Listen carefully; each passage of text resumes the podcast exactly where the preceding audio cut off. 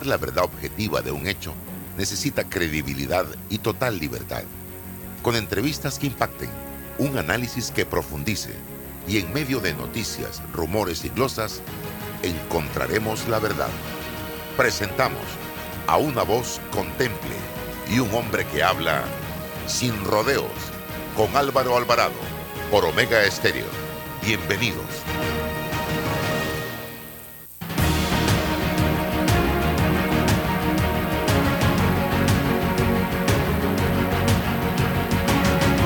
Mis amigos, tengan todos muy buenos días. Bienvenidos a este su programa Sin Rodeos a través de Omega Estéreo, emisora con cobertura nacional de 8 y 30 a 9 y 30. Nos encontramos aquí todos los días para conversar. César Relova, este servidor. Hoy miércoles, como todos los miércoles, nos acompaña desde Panamá Oeste el abogado Raúl Osa. Eh, y también hoy vamos a tener a Rómulo Rux, presidente del Partido Cambio Democrático y tendremos también, espero yo, a Danilo Toro para que hagamos el análisis en esta hora del de, punto de vista de un eh, sociólogo de lo que está pasando en el país. Rapidito, eh, de una u otra manera, resumiendo, a esta hora de la mañana 50 camiones, 50 mulas con más de 50 mil quintales de mercancía eh, se dirigen desde Hualaca de productos frescos del campo hacia la capital para distribuir desde la capital a todo el territorio nacional eh, todo lo que son verduras, frutas, legumbres, vegetales.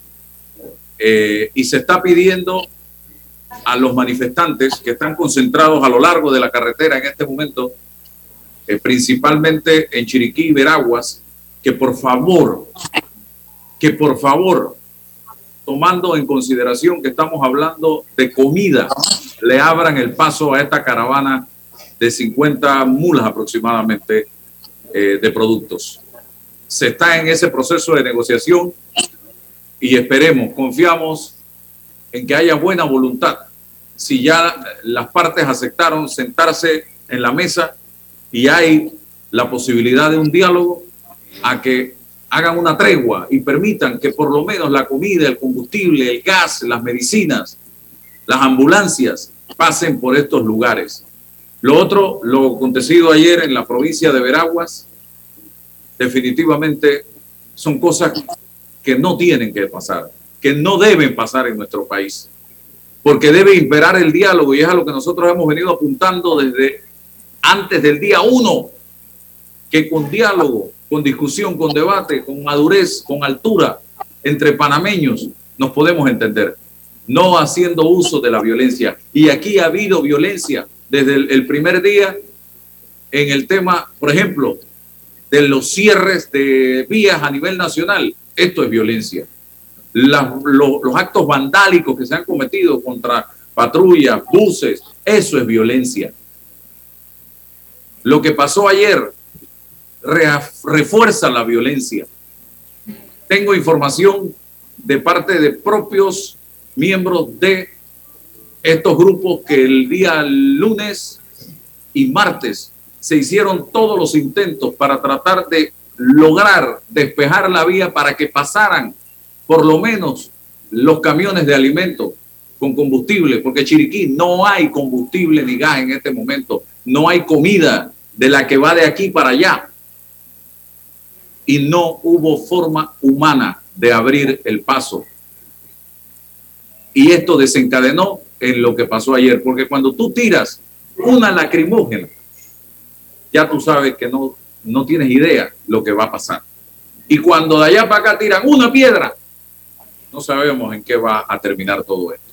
Entonces no debe haber ni la piedra, ni debe haber la lacrimógena. Debe imperar el diálogo, el debate de las ideas, la conversación entre hombres y mujeres en diferentes escenarios, porque unos están en gobierno, otros están en los movimientos que están luchando en la calle, pero con un solo fin, abrazar el país. A mí me preguntaban alguien anoche que, aprecio, esta mañana, que aprecio y admiro mucho, ¿de qué lado estás? Digo, yo estoy del lado del único que tenemos que estar, del lado de Panamá, porque nosotros no podemos profundizar el caos, nosotros no podemos llevar el país al caos, tenemos que ayudar al país a crecer, a caminar, a echar adelante juntos y a corregir rumbo a este gobierno que ha cometido muchos errores y se lo hemos advertido en distintas ocasiones.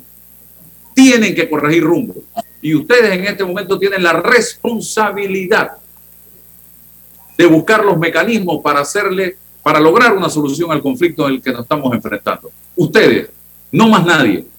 Y busquen ayuda, busquen apoyo en diferentes organizaciones y en los partidos políticos de oposición que les ayuden a salir de la crisis.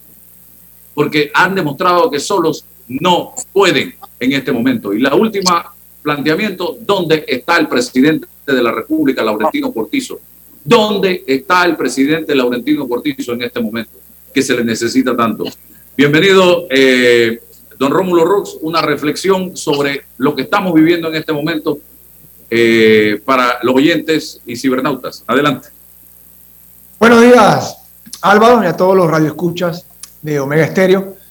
Yo creo que tú has hecho un resumen bastante bueno, escueto y objetivo de lo que está pasando en el país, pero hay que ir más allá. Yo estoy de acuerdo con que no podemos patrocinar ningún tipo de violencia, eh, pero también hay que reconocer que la responsabilidad de lo que está pasando ahora mismo es del gobierno nacional. Y le corresponde al gobierno nacional sacar el país adelante, lograr los consensos y evitar represiones como la que se dio anoche. Eso se pudo haber evitado si el gobierno hubiera entendido lo que de verdad está pasando en Panamá. Pero tenemos un gobierno desconectado, un presidente fantasma que no se le ve, no se le escucha. Yo de verdad que me pregunto todos los días en medio de esta crisis, ¿a dónde está el presidente? También creo que hay que decirlo, hay un componente de politiquería de parte de actores del gobierno tratando de llevarse un trofeito de que ellos van a lograr un acuerdo con los grupos, que los van a dividir, tratando de hacerse los vivos. Aquí debió haber una mesa única desde el día uno, aceptar los reclamos justificados y válidos de los diferentes grupos y tratar de lograr que los reclamos y las acciones de unos grupos no perjudicaran a otros, como tú has mencionado ahora. Yo espero que dejen pasar eh, a todas esas mulas, todos esos camiones que vienen con productos, porque estamos ahí tratando de ayudar a los productores y también a los consumidores. No podemos hacer que el pueblo sea víctima de estas acciones que estamos tomando a nivel nacional para que el gobierno reaccione. Pero también hay que decir, y lo he dicho repetidamente, y desde antes de esta crisis, cuando estábamos buscando las firmas para una constituyente, para una renovación de un sistema político colapsado, corrupto, clientelista, de que íbamos a llegar a este momento de que se estableciera una mesa de diálogo nacional cuando inició la crisis del COVID. Pero el gobierno se salió con el cerrando brechas para no tener que hablar con nadie. Pusieron una plataforma y le dijeron a los panameños, metan sus quejas, metan sus recomendaciones en este sistema. Eso no era un diálogo. Y lamentablemente este gobierno se ha caracterizado por el mareo y por los diálogos fallidos Constitución Nacional, la reforma, fallido. Caja del Seguro Social, fallido. Diálogo Nacional, fallido. Venimos pidiendo desde hace tiempo que el gobierno entienda que lo que está causando lo que estamos viendo en la calle hoy, por supuesto, que problemas coyunturales como el precio de la gasolina, el costo de la vida, el precio de los medicamentos que es excesivo, pero aquí hay un cabreo nacional institucionalizado con un sistema, voy a decirlo, porque el gobierno que está de turno hoy es el responsable hoy de solucionar lo que está pasando ahora. Pero hay que aceptar que esto es un desgaste que viene. Y hay un cabreo nacional institucionalizado porque el sistema no es capaz de resolver las necesidades más básicas de los panameños. Por eso la gente está en la calle. Por supuesto que lo que anima a la gente a salir, lo que tiene a la gente enfurecida es ver, por un lado, que incrementa el costo del combustible, el costo de la canasta básica, el costo de los alimentos se mantiene alto e incrementándose, producto de la guerra, parcialmente. pero también tenemos un costo de los medicamentos que nadie ha querido hacer absolutamente nada al respecto. Y del otro lado, ves un gobierno que nos mete en un estado de emergencia para no tener que rendir cuentas, para no tener que gobernar con transparencia y lo que hace es endeudar al país por más de 10 mil millones de dólares, no decirnos nada y sigue incrementando el gasto de funcionamiento y hay que decirlo, sigue incrementando la planilla de botellas que hay en este país y especialmente en la Asamblea Nacional, la 172, ahí se gastan cerca de 100 millones al año, hay aproximadamente 48 mil botellas en el gobierno, son 500 millones de dólares al año. El pueblo está viendo que se le pide un sacrificio en el COVID y ahora se le pide un sacrificio, pero no. Ellos en el gobierno, ellos no hacen sacrificio. Ellos hacen lo que les da la gana, ellos se van a chupar Macalans, ellos andan en carro del gobierno, ellos usan la gasolina del gobierno y el resto de los panameños la está pasando mal, se está comiendo un cable y yo se lo dije al presidente varias veces. La paz social no se logra con unos bonos de 100 dólares que tú estás repartiendo políticamente. No, la paz, la paz social se logra teniendo un país que genera empleo, atrayendo inversión y que tiene un crecimiento económico que le permite a todos esos jóvenes tener oportunidades, recuperar los más de 300 mil empleos formales que se han perdido y tener de verdad un país que ande. Pero esta gente anda pensando en política en las elecciones del 2024 y andan totalmente desenfocados y totalmente distraídos. Presidente, de la cara, aparezca, diga algo. El pueblo lo eligió a usted para gobernar, no a un grupo de personas que están sentados en la asamblea, que están viendo cómo se siguen enriqueciendo y cómo mantienen el status quo y que aquí no cambie nada. Tenemos que entender la causa real de lo que estamos viendo y por qué los panameños dijeron ya no más. Bien, el análisis de Raúl Osa y el otro ausente, el otro gran ausente, hay dos.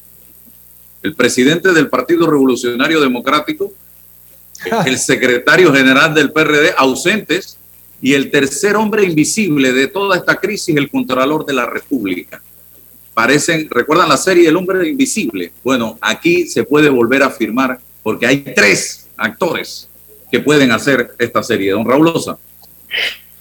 Definitivamente, Álvaro, mi saludo a ti, a, a todos ahí, a don Rómulo Rux, a Gracias, todos. Eh, nadie quiere estar en las calles cerrando, enfrentándose a las lacrimógenas, este tipo de cosas. Nadie quiere eso en este país. Pero hay razón cuando se dice a nivel internacional a través de CNN que está legitimada la causa del pueblo, que es legítima. Y es legítima porque Álvaro, hagamos el ejercicio. ¿Cuánto tiempo tienes tú en este programa, en este espacio, de estar diciéndole al gobierno, se avecina una explosión social, no sean indiferentes, contesten, abran diálogos y el gobierno ha, venido comportándose de manera indiferente con respecto a las demandas de la población. ¿Cuánto tiempo hemos estado denunciando la corrupción? Corrijan la corrupción, corrijan este tipo de cosas, paren de hacer lo que están haciendo, paren de enriquecerse, paren de burlarse del pueblo y entonces el gobierno no reacciona porque ha estado sordo, ciego y mudo frente a esta situación. Nadie quiere estar en la calle. ¿Tú crees que es de mi gusto ver a mi esposa y a las otras docentes en las calles asoleándose o mojándose?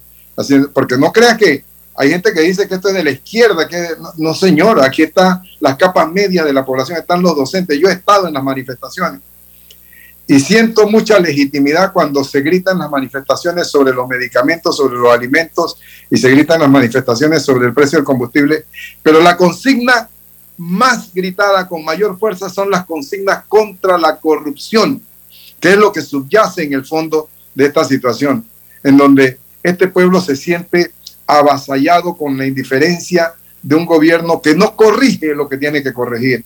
Y por esa razón estamos en este momento en las la circunstancias que nos mantenemos. Yo quisiera que se corrigieran las cosas con urgencia. Creo en el diálogo, creo que tenemos que promoverlo, pero no podemos seguir con esa indiferencia. Mira, El país entero estaba esperando ayer una cadena nacional en donde apareciera el gobernante de este país diciéndole sus puntos de vista, sus propuestas para corregir las medidas que está tomando para, para corregir, para tranquilizar a la población. ¿Y qué nos llevamos? Solo la expectativa. Ninguna reacción. Hasta el momento no conozco yo ninguna reacción sobre el particular. El presidente se ha ausentado. Los partidos políticos, el partido gobernante se siente como de espaldas a la situación real del país y nosotros no podemos eh, tener la confianza de que de esa parte puede provenir una solución. Yo creo, Álvaro, que la solución está en la mesa de diálogo. Creo que debe darse una mesa de diálogo, pero con término. Se han incorporado anoche ocho puntos, todos importantes, ocho puntos nuevos en la agenda única. Esos puntos son la canasta básica, el combustible, los medicamentos, la educación, la energía, eh, la caja de seguro social, la corrupción y una mesa de asuntos varios. ¿Cuál de los ocho puntos es más importante que el otro? Todos son importantes y esto parece pintar como que se va a prolongar una discusión larga para tratar de darle soluciones a estas. Yo no lo veo así. Yo creo que tenemos que buscar soluciones inmediatas para que se cese ese tranque, se cese esta situación que nos tiene en zozobra y en incertidumbre hasta este momento. Yo creo que es justo que nosotros recibamos del gobernante de este país su punto de vista, que salga. Yo creo también que debe pedírsele al señor presidente, señor Laurentino Cortizo, el país espera su mensaje, el país espera su posición, el país espera que usted tranquilice con alguna mapa, con alguna brújula, si es que la, si es que la podemos tener.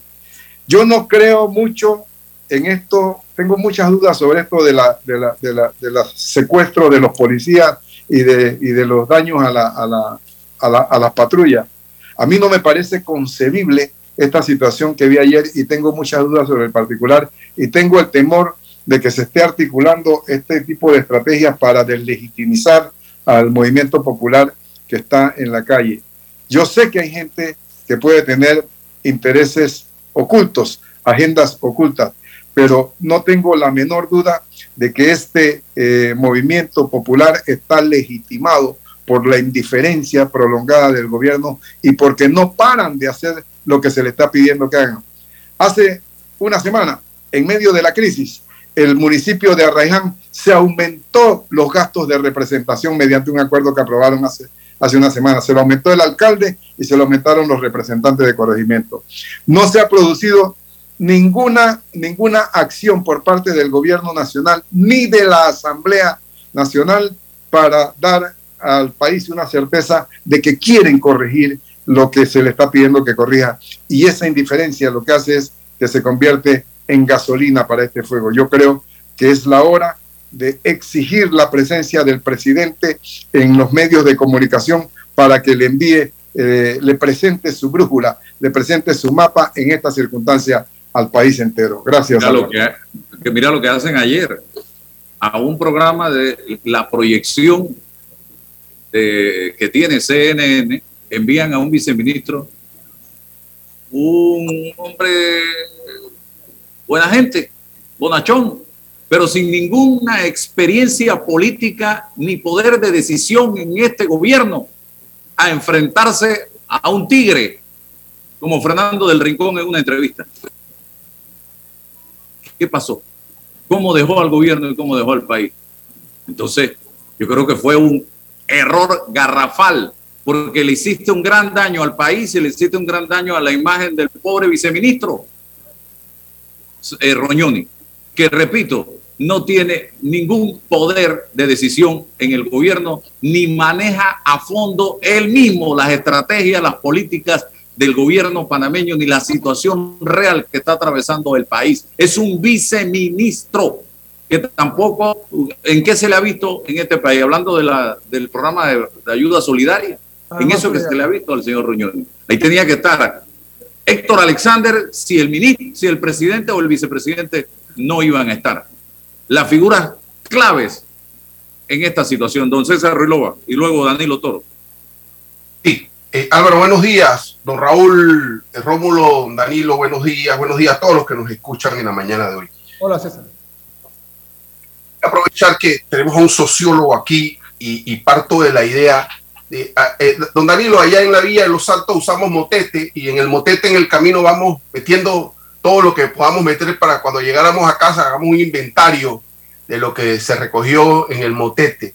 Y en este, en este eh, motete yo analizo y veo que hay una relación estructura-coyuntura, una, una coyuntura que es dinámica, que se va generando día a día, que genera análisis renovados, y una, una estructura que es estática, que está allí, que está a la espera, y, y explico. Cuando hablamos del problema de la estructura, estamos hablando de analizar la historia de los estados benefactores. Cuando escuchamos el discurso de los representantes del gobierno, eh, la bandera es, es que nosotros sostenemos un, un plan de subsidios, un plan de ayuda directa económica. Nos abrazamos a la concepción estructural de un Estado benefactor. ¿A cuesta de qué? A cuesta del endeudamiento, a cuesta de una burocracia que está anquilosada, que no responde pese a ese problema del subsidio a resolver los problemas de servicio público, a resolver los problemas estructurales de la sociedad. También en ese motete, cuando hablamos de los problemas estructurales, hay un asunto de crisis de legitimidad política. Eh, hay unos que dicen que hay una crisis de legitimidad. Yo lo pongo en duda porque la regla de la mayoría, todos abrazamos la regla de la mayoría. Eso no indica que la mayoría propone a los mejores o logra que los mejores lleguen, pero esa es la regla que nos hace coincidir a todos. Yo creo que hay una, un problema de eficiencia política, del talento para resolver los problemas, no de legitimidad, de, poder con estrategia, con un proyecto, de resolver los problemas que están planteados en la sociedad. del modelo de Estado, de su burocracia, tenemos modelos de gestiones del siglo XX cuando ya hay problemas del siglo XXI cuando pretendemos que todo lo resuelve la política. Bueno, hay asuntos culturales, hay asuntos de otro orden que no necesariamente desde la política se deben resolver. Esos son los asuntos estructurales. También desde la base de los movimientos sociales, ¿qué está pasando con los movimientos sociales? Con su liderazgo, con su visión y con la forma de abordar las contradicciones de la democracia. son eficientes, ¿Qué pasa con el divisionismo histórico de los movimientos sociales? ¿Hay formas de unirlos en un solo camino? ¿O tiene que llegar esa iniciativa de la iglesia, de un facilitador o del propio Estado? ¿Tienen los movimientos sociales per se la posibilidad de encontrar un punto en común para avanzar en una agenda nacional? Esos son problemas estructurales. Y en la coyuntura, saco ahora del motete los problemas de la coyuntura, los problemas del combustible, los problemas de los medicamentos. Bueno, esos son temas que con los técnicos pudiésemos sentarnos a ver cómo lidiamos y cómo gestionamos. El problema, y lo dejo para su análisis, don Danilo, está que ahora nos hemos o pensamos que una mesa única en la que se va a resolver los problemas coyunturales y los problemas estructurales, solo y únicamente se, va, se tienen que lidiar con los que están hoy generando un activismo en las calles Usted no puede estructuralmente hablar de justicia si usted no invita, si usted no propone a las personas vinculadas con en materia de justicia. Usted no puede hablar de educación o de lo que usted quiera en el plano estructural si usted no convoca a esas personas en una mesa. Usted no puede hablar de, de, la construcción de un pacto político si usted no llama a los empresarios, a los partidos políticos, a los obreros, a los campesinos. No se trata, bueno, arreglemos los problemas coyunturales con los que están en la actividad directa, pero usted no puede pretender que nada ocurra en Peronomé si usted no convoca a un diálogo nacional de mayor alcance y de mayor aliento. Mi visión es que eso va camino al fracaso. Pudiese usted arreglar los problemas coyunturales, pero los estructurales los va a sacar del motete, pero los va a tener que devolver al motete. ¿Qué opinas, Danilo? Bueno, gracias, buen día Álvaro y los distinguidos panelistas que están contigo, buenos días a todos. Eh, eh, César me pone, me pone justo en la, en, la, en la parte de la cancha en la que yo quería comenzar, ¿no? Distinguir lo coyuntural de lo estructural. Y, ha hecho un muy buen trabajo César distinguiendo eso. Eh, vamos, a, vamos a seguir esta, esa separación.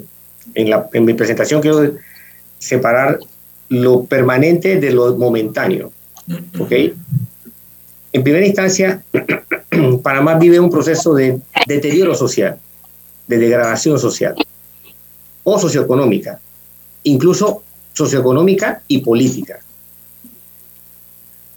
que se expresa de distintas formas, de mejoramiento de la calidad de vida, en indicadores de calidad de vida, por ejemplo, salud.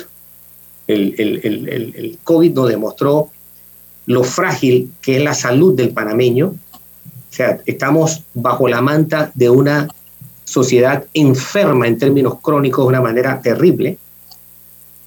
Eh, tenemos problemas de otra índole también desde el punto de vista socioeconómico y también político.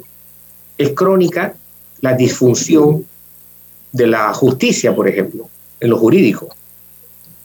No toquemos el tema de la educación porque ese es el ejemplo clásico de una afectación estructural crónica.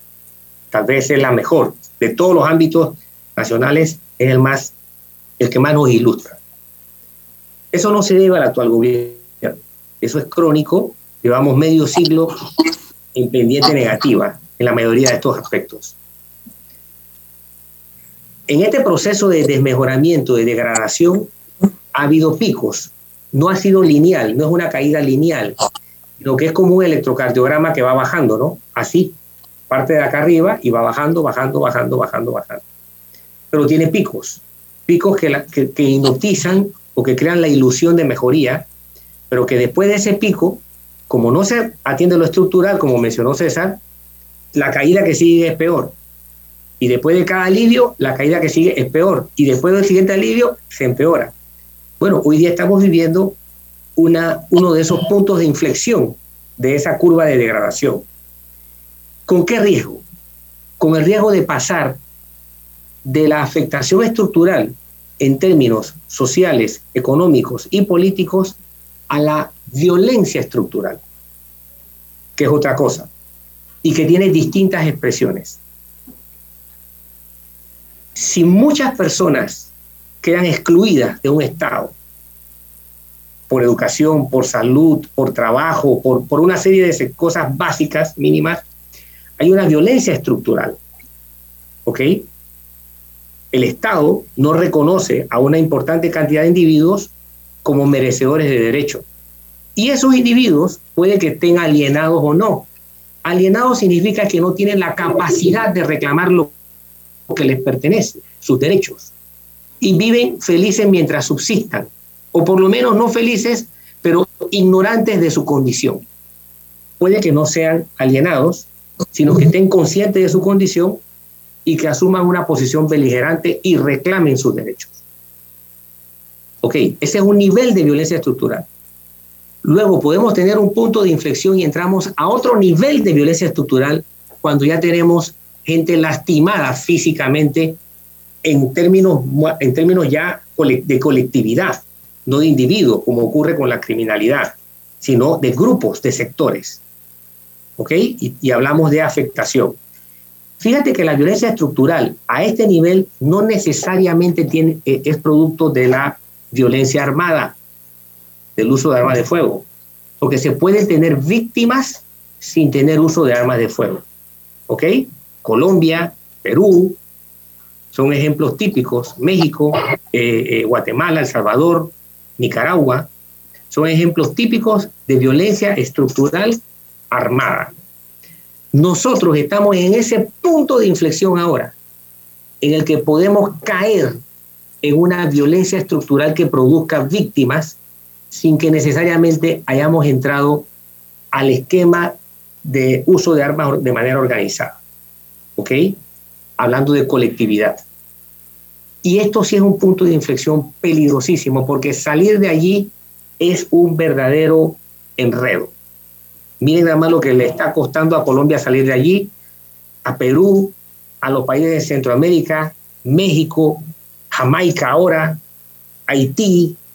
E, e, e, eso es, eso es una cosa difícil. No es que no se puede salir, se puede salir, pero es una cosa que traga años, esfuerzos, generaciones y riqueza, en términos eh, eh, de momento y, y, potencial. Se los traga, se los chupa. Así que eso es lo que nos estamos jugando. Tenemos que entender en qué momento de la curva histórica estamos.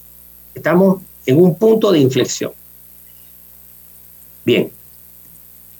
Enfrentar esto implica atender lo, coyuntural y lo histórico. Lo coyuntural, como bien lo señaló César, tiene sus momentos.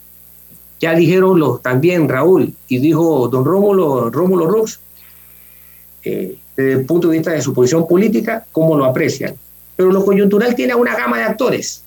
El gobierno con sus responsabilidades y los distintos sectores sociales y políticos con sus responsabilidades.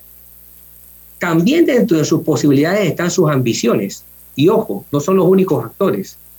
También hay actores coyunturales que no pertenecen al ámbito político, sino, por ejemplo, al ámbito criminal. Porque en este revolcón, como esto es un desorden, vamos a decirlo en términos panameños, es un desmadre, un despelote, pues también participan de esto, entran criminales como individuos o como organizaciones y quieren cosechar lo que les conviene. Gente con intereses políticos, gente con intereses sociales, gente con intereses de todo tipo. Esto comenzó siendo un movimiento de capas medias. Y yo decía, la, yo utilizaba la figura de huracán. Como todo huracán, él succiona, atrae a su centro de baja presión toda clase de nubes. Ahí están las sociales, las políticas, las económicas, las criminales, las de todo tipo y se van aglomerando y el riesgo es que aumenten su velocidad tanto de, de, rotación como de traslación, porque eso es lo que queda catástrofe. Ok, ¿qué actores deben estar allí? Bueno, deben estar todos los que estén afectados. Eh, lo primero es que creo que hay algo bueno. Se encontró un mediador. Eso es bueno. Eso es bueno porque había desorden hasta para eso, ¿no? Tener un mediador. Creo que hemos evolucionado. Ojalá que los actores beligerantes respeten al mediador. Por favor, es mejor no tener mediador que tener un mediador irrespetado. Porque un mediador irrespetado deja sin tubería de salida las posibilidades. Cuando tú descalificas a los mediadores, tú sencillamente tú dices, bueno, free for all, todo el mundo que entre al tinglado y se dé de piñazos y se pegue. Entonces, hay que respetar el rol que ellos le han, dado al mediador. Lo segundo es que el mediador tenga conciencia de cuáles son los actores que deben estar. Escuché a Monseñor decir, en esta instancia deben estar los que han estado en la calle. Bueno, en la calle ha estado todo el mundo, ya sea por pasiva o por activa, porque en la calle ha estado los que reclamaron, pero también estaban los que estaban sufriendo porque no podían mover sus mercancías porque no podían ir al hospital, porque no podían recibir un tanque de oxígeno, porque no podían recibir combustible. Entonces, es bueno que el mediador se dé cuenta de cuál es el panel de actores que debe convocar.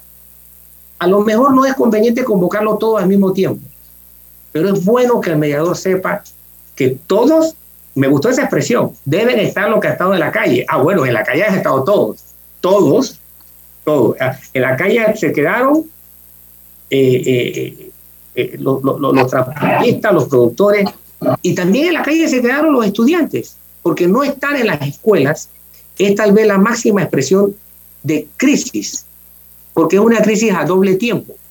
No produces el conocimiento que hoy debes producir y que mañana te va a hacer pobre por ausente. No hay peor tragedia que la de mantener cerradas las escuelas, porque te garantiza doble sufrimiento no produces el conocimiento hoy que debes producir, cuya ausencia mañana lo único que te garantiza es pobreza. Todas las demás, todos los demás paros funcionan al tiempo presente. Este funciona a dos tiempos. Entonces, en algún momento el mediador deberá considerar todos los actores que efectivamente estaban en la calle. Segundo, el papel del Estado. Sí, podemos cuestionar, es, el presidente es susceptible de cuestionamientos, pero yo también quiero apuntar algo. Es bueno, es bueno que existan delegados del gobierno que tengan poder de decisión y que tengan, que tengan capacidad de vocería, de ser interlocutores. Y yo preferiría, fíjate que yo preferiría que el presidente no esté a cada ratito saliendo, sino que salga cuando tenga algo que decir. ¿Qué hubiera pasado si el presidente hubiera salido a, a, dar por, por, por, por, a cerrar, entre comillas, con broche de oro, el supuesto acuerdo que en menos de 12 horas se rompió? Entonces tendríamos un presidente también descontextualizado. Entonces yo creo que el presidente se debe reservar para los momentos en lo que la, la condición del presidente, no me refiero a individuo, me refiero a la condición de la presidencia, lo, lo impele, lo, lo, lo, dice, ok, con esto se sella una posición de Estado. Lo que el presidente no puede darse el lujo de no estar debidamente representado en unas mesas o en unos planteamientos. Y como tú bien apuntas, Álvaro, si vas a tener una vocería, no solamente nacional, sino internacional, eh, debe, el, gobierno debe tener la capacidad. De, ¿Perdón? Cuartos bates. Debe tener la capacidad de presentar gente que esté a un nivel que explique de manera integral y profunda, simultáneamente, ¿no? Que tenga alcance y profundidad de su planteamiento. Y no que, quiero que entienda la realidad de lo que está pasando. Es, exacto, no quiero criticar. manejo mediático. Exacto, no quiero criticar a un individuo particular cuya buena disposición no pongo en la menor duda. ¿Qué? ¿Lo llevaron ahí? lo mandaron ahí? El sí debe estar debidamente representado y salir cuando le corresponde salir. Entonces, con esto quisiera terminar esta primera parte ah. porque quería dejar esos dos escenarios, ¿no? Lo estructural y el riesgo de lo coyuntural hoy día. Bien, dentro del motete, dentro del motete, Si Rómulo estuviera en este momento que es el que más cercano ha estado a esa posición que ocupa hoy Laurentino Cortizo, ¿qué estaría haciendo frente a una crisis ya planteada? No, no, no me salga a decir, es que yo no, con mi gobierno no se hubiera dado la crisis. No, ya tiene la crisis. ¿Qué hubiera hecho? ¿Qué estaría haciendo en este momento? Entonces hay que asumir, Álvaro, que no hice mi trabajo cuando tenía que hacerlo y ahora quiero sacar la pata por no haber hecho mi trabajo, porque eso es lo que está pasando. Porque lo primero que había que hacer era evitar que esto pasara. Vamos a suponer, Álvaro, que eh, caiga una presidencia de la nada con el problema ya armado. Aquí ah, Danilo dijo algo de quiénes son los interlocutores, quiénes tienen que participar. Aquí todos somos afectados. Aquí no solamente son afectados los que están físicamente en la calle, porque cuando se lleguen acuerdos y ojalá se logre llegar a acuerdos y uno es a 3.25 la gasolina, eso es un subsidio del gobierno a la gasolina. Eso lo vamos a pagar todos. Eso es una deuda para pagarla todos. ¿Qué tiene que hacer el gobierno? Garantizar que ese costo o ese subsidio o ese apoyo no salga de más deuda que vamos a pagar todos los panameños. Recortemos los gastos hoy, los abusos hoy. Volviendo a tu pregunta, Álvaro, aquí había y hay todavía la posibilidad de que el diálogo nos saque adelante. Las medidas que hay que tomar de inmediato son el del combustible, se tomó, por las razones que sea, por las razones que sea, siento yo que fue por diferencias entre los diferentes gremios. Por un lado también fue porque el gobierno trató de hacer de esto un logro o un trofeo político que se vio demasiado claro en un video que se circuló. Las medidas hay que tomarlas ya. Hay que desmontar cosas que se han hecho y que tenemos que sacarlas para darle tranquilidad a la población. El combustible, sí, 3.25. Los medicamentos. Ahí vi que el presidente dijo ayer que iban a tomar cuatro medidas que le habían recomendado de la mesa. Lo que hay que hacer ya se sabe. Y si no lo sabe, que llame al presidente de Costa Rica y tome el ejemplo. Eso se puede hacer mañana. Eso no hay que hacer estudios y no hay que marear a la población.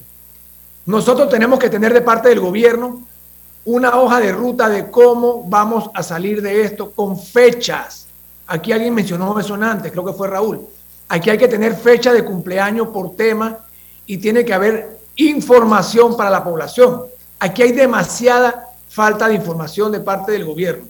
Aquí uno se para por la mañana a ver qué es lo que está pasando en los chats llegan videos No hay credibilidad por parte del gobierno y no importa quién tú sientes ahí. Danilo dice que a veces es bueno que no esté el presidente, pero si la persona que está sentada por el presidente no tiene credibilidad, no sirve de absolutamente nada. Hay que desmontar la planilla 172 en la Asamblea y en otros órganos del Estado que se utiliza para robar, vamos a decirlo. No son botellas que están recibiendo mil dólares para ir a gastársela al chino. Son botellas que están recibiendo y devolviendo. Eso se tiene que acabar. Están robándose la plata. Nosotros tenemos que revisar lo que pasó en la UNACHI. Eso es parte de un clientelismo, es parte de un sistema político colapsado, cuartel de invierno para los diputados y tiene a la gente realmente enfurecida. El presidente tiene que tomar medidas puntuales específicas. Tiene que mañana presentarle al país un plan de recuperación económica, crear un fondo especial de recuperación económica para crear empleos. Yo en mi programa de gobierno del 2019, y es aplicable ahora, invirtamos mil millones de dólares, inversión, no gasto, no gasto, inversión en arreglar carreteras, aceras a nivel nacional en licitaciones simultáneas y puntualmente para crear empleos. No vamos a salir de esta crisis social si no creamos empleo. No se arregla con un bono de 100 dólares y estos problemas coyunturales eventualmente tampoco van a resolver el problema. Aquí hay un problema de fondo que creo que todos los panelistas lo han mencionado, pero que no está en la mesa. Y ese problema de fondo hay que llevarlo a la mesa, que es el colapso de un sistema político corrupto, colapsado, clientelista. El presidente tiene que dar la cara.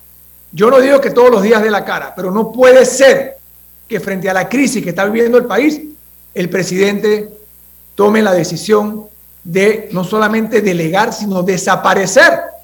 Creo que el último mensaje del presidente en su cuenta de Twitter fue hace cinco días como si aquí no estuviera pasando nada. Y para salir adelante de un problema como este, se necesita liderazgo, se necesita toma de decisiones difíciles. Mucha gente no va a acordar absolutamente nada con estos interlocutores. Lamento decirlo y espero equivocarme. Yo espero que esa mesa del diálogo de verdad progrese. Pero el presidente tiene hoy que devolverle credibilidad a esa mesa de diálogo. Nosotros tenemos también que como país entender lo que está pasando ahorita con, el, con los camiones que están detenidos, entiendo ahorita en Orconcito. Ojalá lo dejen pasar, porque estamos afectando a otro grupo de panameños que no tiene absolutamente nada que ver con la falta de liderazgo del presidente y con la falta de liderazgo de este gobierno. Habiendo dicho eso, Álvaro, creo que el presidente tiene todavía, ojo, y yo espero que no hemos llegado al punto de inflexión que mencionaba Danilo, yo espero que el presidente tome la decisión hoy de dirigirse al país, sentar en la mesa a quien tiene que sentar en la mesa, lograr los consensos que hay que lograr. El país no puede seguir así. Hay otros actores que se están aprovechando de esto, por supuesto, pero nosotros como panameños tenemos la responsabilidad.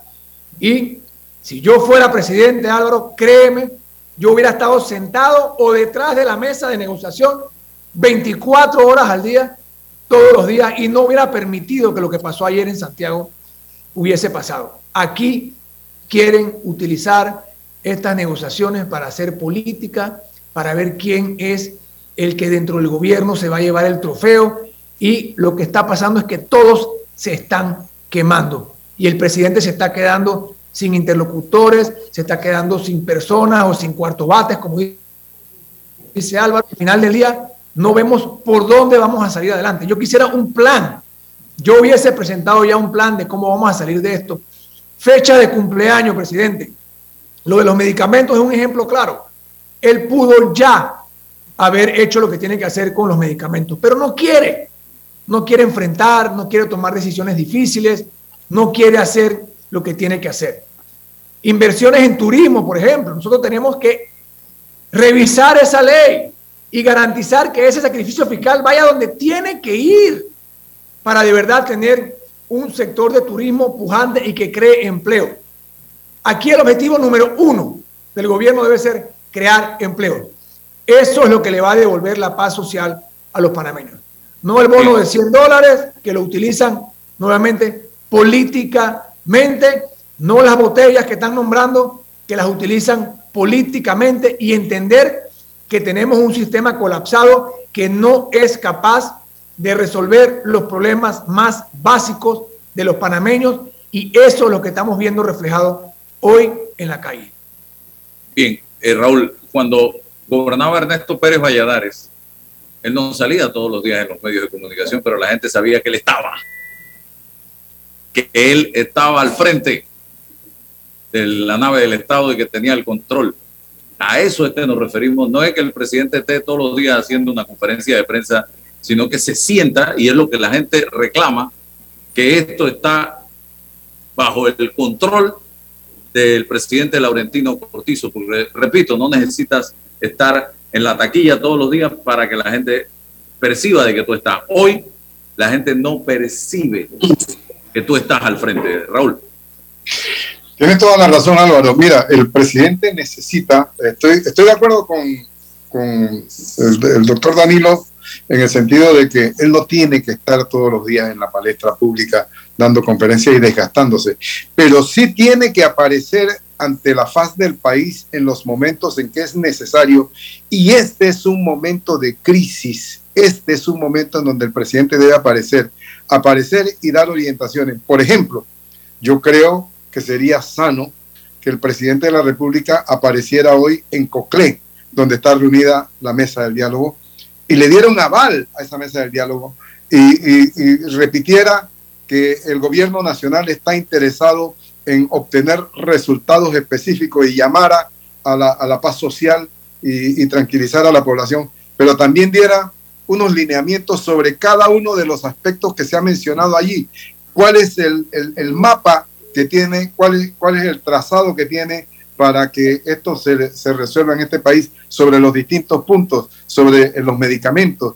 ¿Por qué razón, Álvaro, él tuvo que esperar que sucediera todo lo que está sucediendo en Panamá con respecto al tema del combustible y qué elementos hubo en otros países en donde los presidentes actuaron con una velocidad impresionante y pudieron evitar los problemas y darle paz social a sus respectivas sociedades.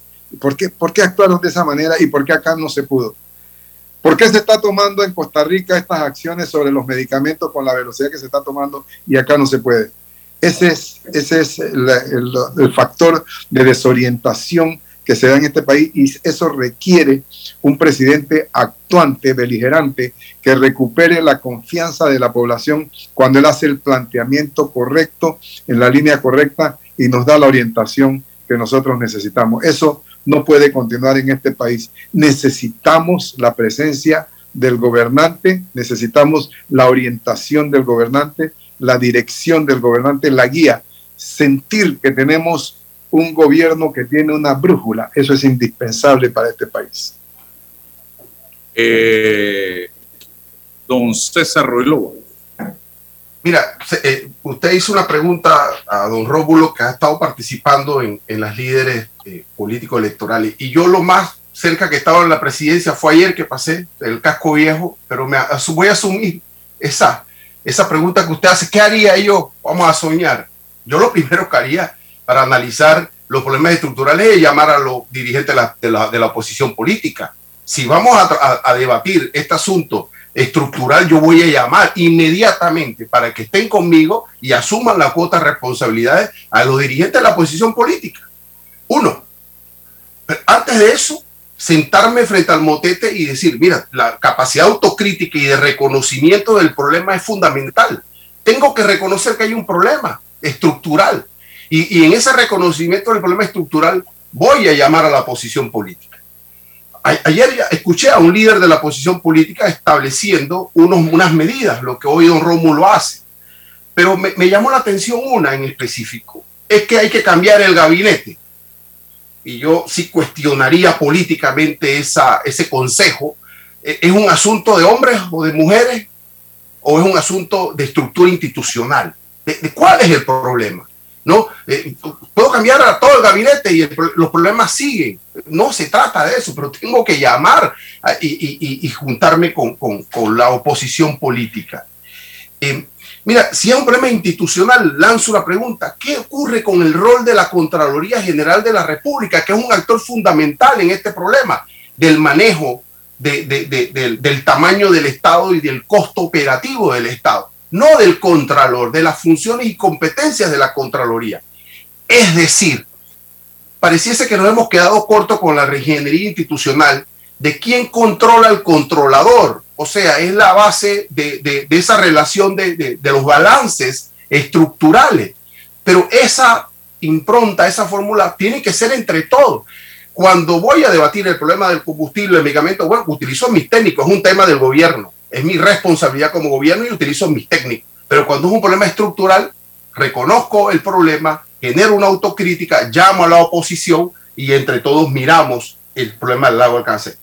Y hay un asunto, el nacimiento de los pequeños leviatanes, Danilo. En cada cierre hay un líder y entonces hay que dialogar con ese líder y ese líder tiene sus propias razones y sus propias lógicas y el propio entendimiento del por qué está trancando la avenida.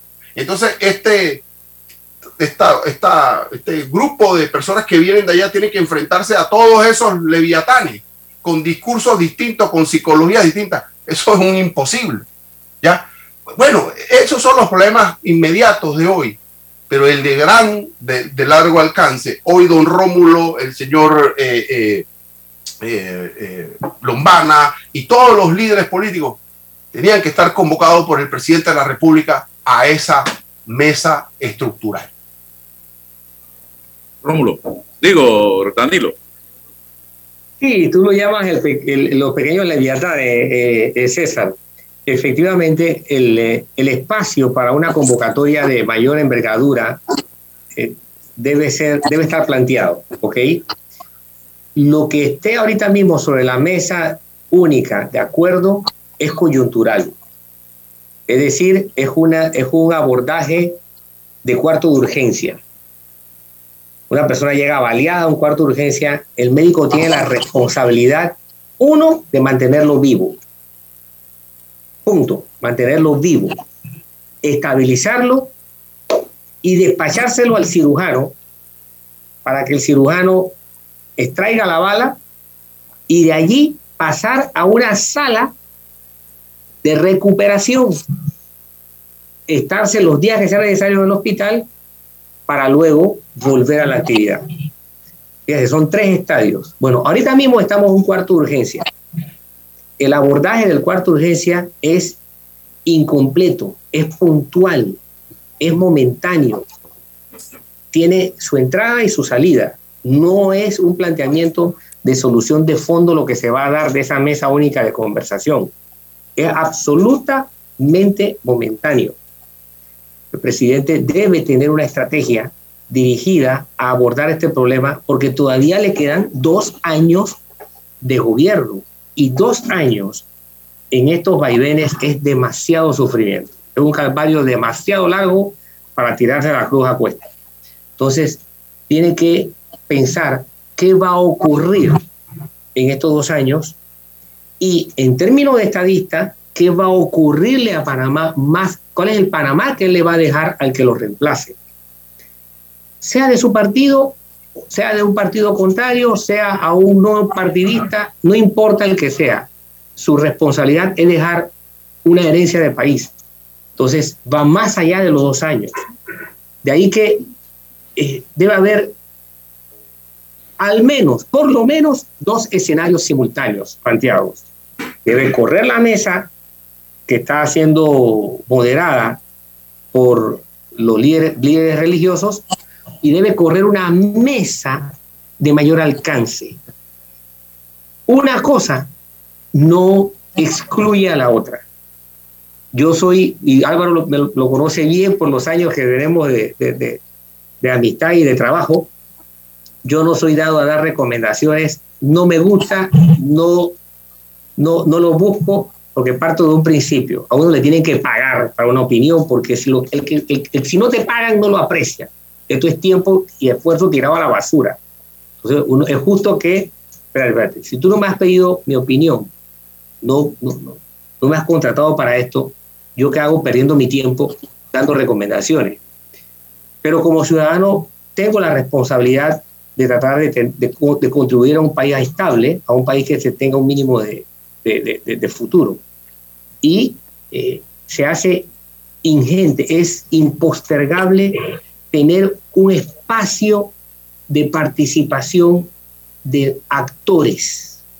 El Estado tiene que, tiene que estabilizarse permitiendo espacios en donde los actores puedan desplazarse y no agredirse. Tenemos que salir de la coyuntura de agresión. Tenemos que distanciarnos de la coyuntura de agresión y entrar a la, coyuntura, al, estado, al, estadio, al proceso de diferencias. No podemos, ni, vamos, ni nos conviene eliminar las diferencias, porque esto, esto es una democracia, esto no, es una, no, no tiene por qué ser una dictadura, pero la agresión en proceso de crecimiento como se está dando corre el riesgo de convertir, de, llegar algún día X o Y, no sé si va a ser en años, en décadas, en lustros o en meses, a una violencia estructural.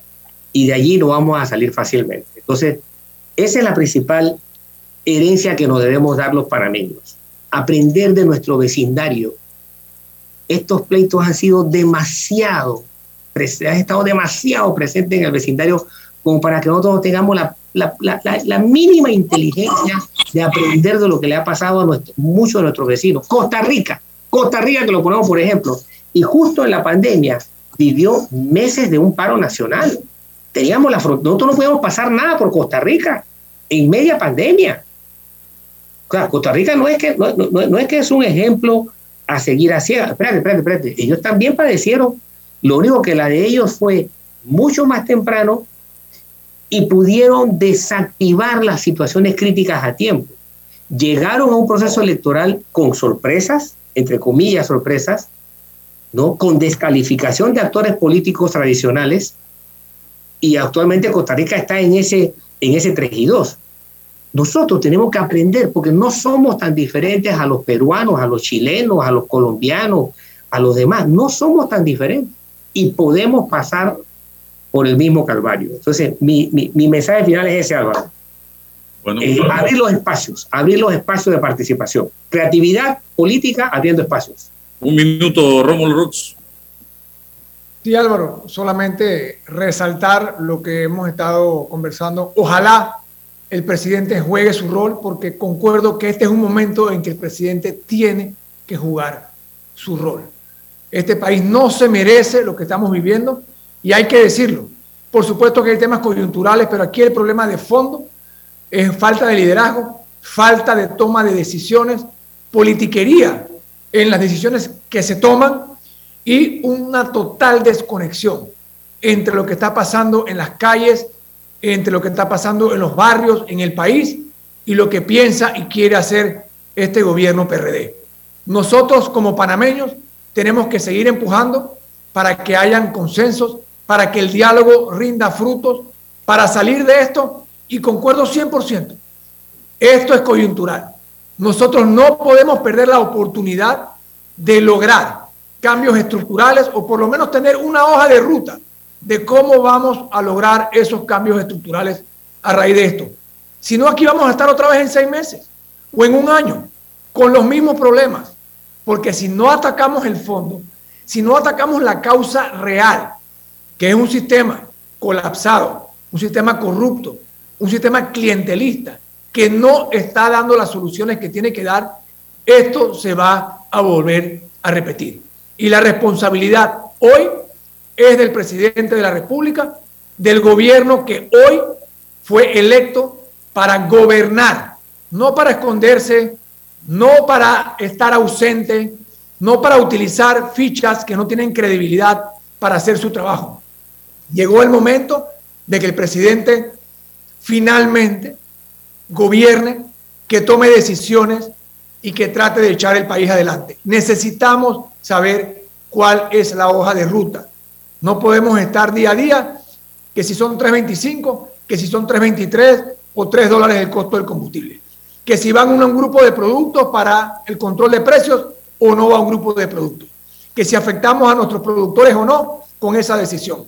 Aquí requerimos, ya se dijo en esta mesa, requerimos que haya un diálogo real. Y nosotros lo veníamos pidiendo desde antes, cuando la crisis del COVID estaba arrasando con la economía panameña, con la salud de los panameños. Y el presidente se salió con el famoso cerrando brechas. Nunca quiso sentarse en una mesa con los actores nacionales a buscar soluciones y hoy el país está pagando el precio de la inacción y de la ausencia del presidente y el gobierno. Gracias, don Rómulo, don Raúl, Danilo, César, contribuyendo entre todos a ver si logramos comenzar juntos remando en una sola dirección a resolver este problema que enfrenta la nación panameña en este momento. Vamos a, a ayúdeme Roberto con un cambio para cerrar y nos vamos por ahí mismo. Gracias. Invierte en tu país y en la seguridad de lo que conoces. En Soluciones Financieras Mi Éxito te ofrecemos solidez, una excelente tasa de retorno y un grupo accionario de renombre con experiencia multisectorial. ¿Estás interesado en invertir con nosotros? Escríbenos a inversiones@miexito.net. Tu vida, tu tiempo y tu comodidad son valiosos para nosotros en el Tribunal Electoral. Por eso hemos puesto a tu disposición en lugares seguros y cerca de ti los novedosos kioscos multiservicio, una solución tecnológica que te permite hacer trámites al instante de registro civil, cedulación y organización electoral. Tribunal Electoral, la patria la hacemos contigo. En Caja de Ahorros, tu casa te da más. Con nuestro préstamo Casa Más, recibe dinero en mano con garantía hipotecaria y los mejores beneficios. Tasa competitiva, plazo de 30 años y avalúo gratis. Caja de Ahorros, el banco de la familia panameña. Ver términos y condiciones en cajadeahorros.com.pa sección promociones. Agua pura de nuestra tierra, riqueza inmensa de vida y salud. Una conexión ilegal perjudica a los demás. No pagar es robar. Conéctate con tu conciencia. Gobierno Nacional y dan.gov.pa. Somos agua. Trabajando cada día más para llegar a todo Panamá. Cemento Chagres, orgullosos de ser una empresa 100% panameña, comprometida con el país y su gente. Somos el cemento panameño que nos une. Bueno, me voy a comer con una estrella. Espérate, ¿y tu esposa sabe? Claro, ella sabe que la estrella del sabor es American Star. Y por eso en la casa comemos delicioso. American Star, el tasajo, jamón, chorizos y embutidos más suaves, económicos y con el sabor que le gusta a todos. ¡Oh! ¿Me invitas a conocer esa estrella? Busca la estrella roja y azul American Star, la estrella de tu cocina. Tu hipoteca tiene nueva casa. Traslada tu hipoteca a Caja de Ahorros. Recibe una letra mensual más vaca y con la aprobación recibe un bono para gastos legales y 500 balboas en tu cuenta de ahorros. Caja de Ahorros, el banco de la familia parameña. Ver términos y condiciones en cajadeahorros.com.pa sección promociones. Dentro de Panama Ports existe un mundo que nadie conoce, pero que hace posible que el país no pare de trabajar. Y son más de 2.500 empresas panameñas que prestan sus servicios dentro de las instalaciones de Balboa y Cristóbal. Hutchison Port, PPC. Déjate llevar por la frescura del pollo melo, panameño como tú. Déjate llevar por la frescura del pollo melo. Variedad y calidad. Melo. Frescura de altos estándares. la calidad es una promesa para llevarte